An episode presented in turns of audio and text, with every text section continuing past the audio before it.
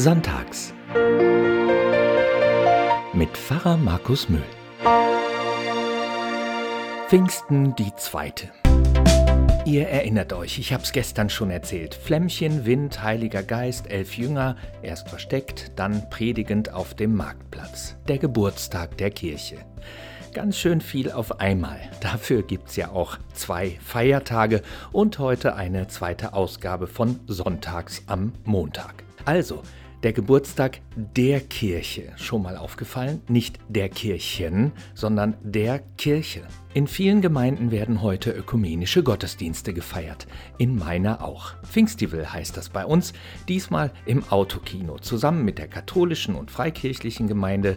Auch die syrisch-orthodoxen und die griechisch-orthodoxen Mitchristen sind dabei. Der Geburtstag der Kirche. Man kann ja mal träumen.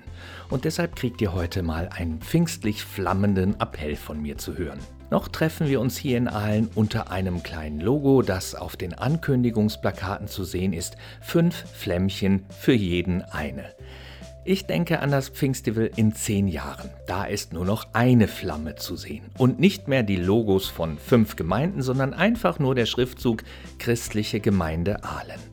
Da sehnen wir Kirchenmenschen uns doch alle nach, dass diese oft so unverständlichen Trennungen endlich überwunden werden und wir unsere Kräfte bündeln. Wir haben doch alle die Nase voll davon, dass statt unserer vielen Gemeinsamkeiten immer die Unterschiede betont werden. Und dabei ist das, was uns unterscheidet, in den Gemeinden schon lange nicht mehr wichtig.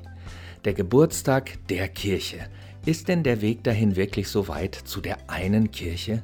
Sind wir nicht schon so viele Strecken gemeinsam gelaufen, dass es langsam mal Zeit wird? Manchmal denke ich, wir sitzen so ängstlich in unseren Hütten, in unseren Kirchen wie die Apostel damals. Aber wovor haben wir eigentlich Angst? Vor Kirchenoberen in menschengemachten Ämtern doch bestimmt nicht. Was muss eigentlich noch passieren, dass wir uns aufmachen, rausgehen und sagen, wir wollen diese Trennung nicht mehr? Wollen wir wirklich auf Flammenzünglein auf unseren Köpfen warten? Wir sind doch so schon heiß genug darauf, dass wir eine einzige Kirche werden, oder nicht?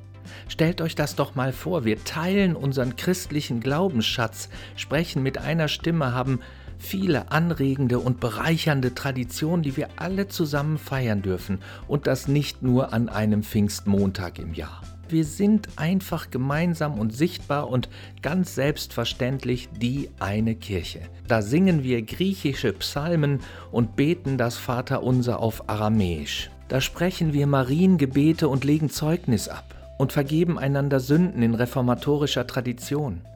Da wird das Abendmahl, die Eucharistie, mit der tiefen Glaubensüberzeugung gefeiert, dass Christus mitten unter uns ist. Da predigen Männer und Frauen, weil Klugheit und Weisheit und Überzeugungskraft wichtiger sind als das Geschlecht. Da taufen wir erwachsene Menschen, weil sie sich dazu entschieden haben, oder Kinder, weil Väter und Mütter sie zu Kindern Gottes machen wollen.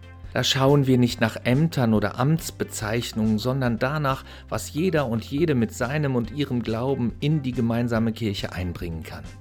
Da gehen wir miteinander ins Gebet, weil Beten verbindet und wir von der Kraft des Gebets überzeugt sind.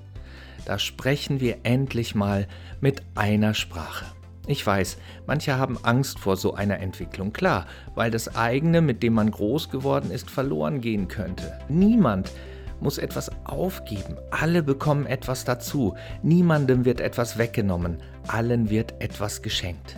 Und wir können das, auch wenn wir es nicht so ganz glauben. Die Apostel haben es auch nicht geglaubt und aus diesen ängstlichen Männern ist eine Weltreligion mit Millionen Mitgliedern geworden. So, das war ein flammender Appell, wie ihr gemerkt habt. Ich bin Feuer und Flamme für diese Vorstellung und ich will davon nicht abgehen. Ich bin überzeugt davon, dass die Kraft unseres Glaubens stärker ist als die Kraft aller kirchlicher Dogmen, Strukturen, Ämtern und Traditionen. Wir sind doch die Kirche Jesu Christi und wir sind stärker als all das.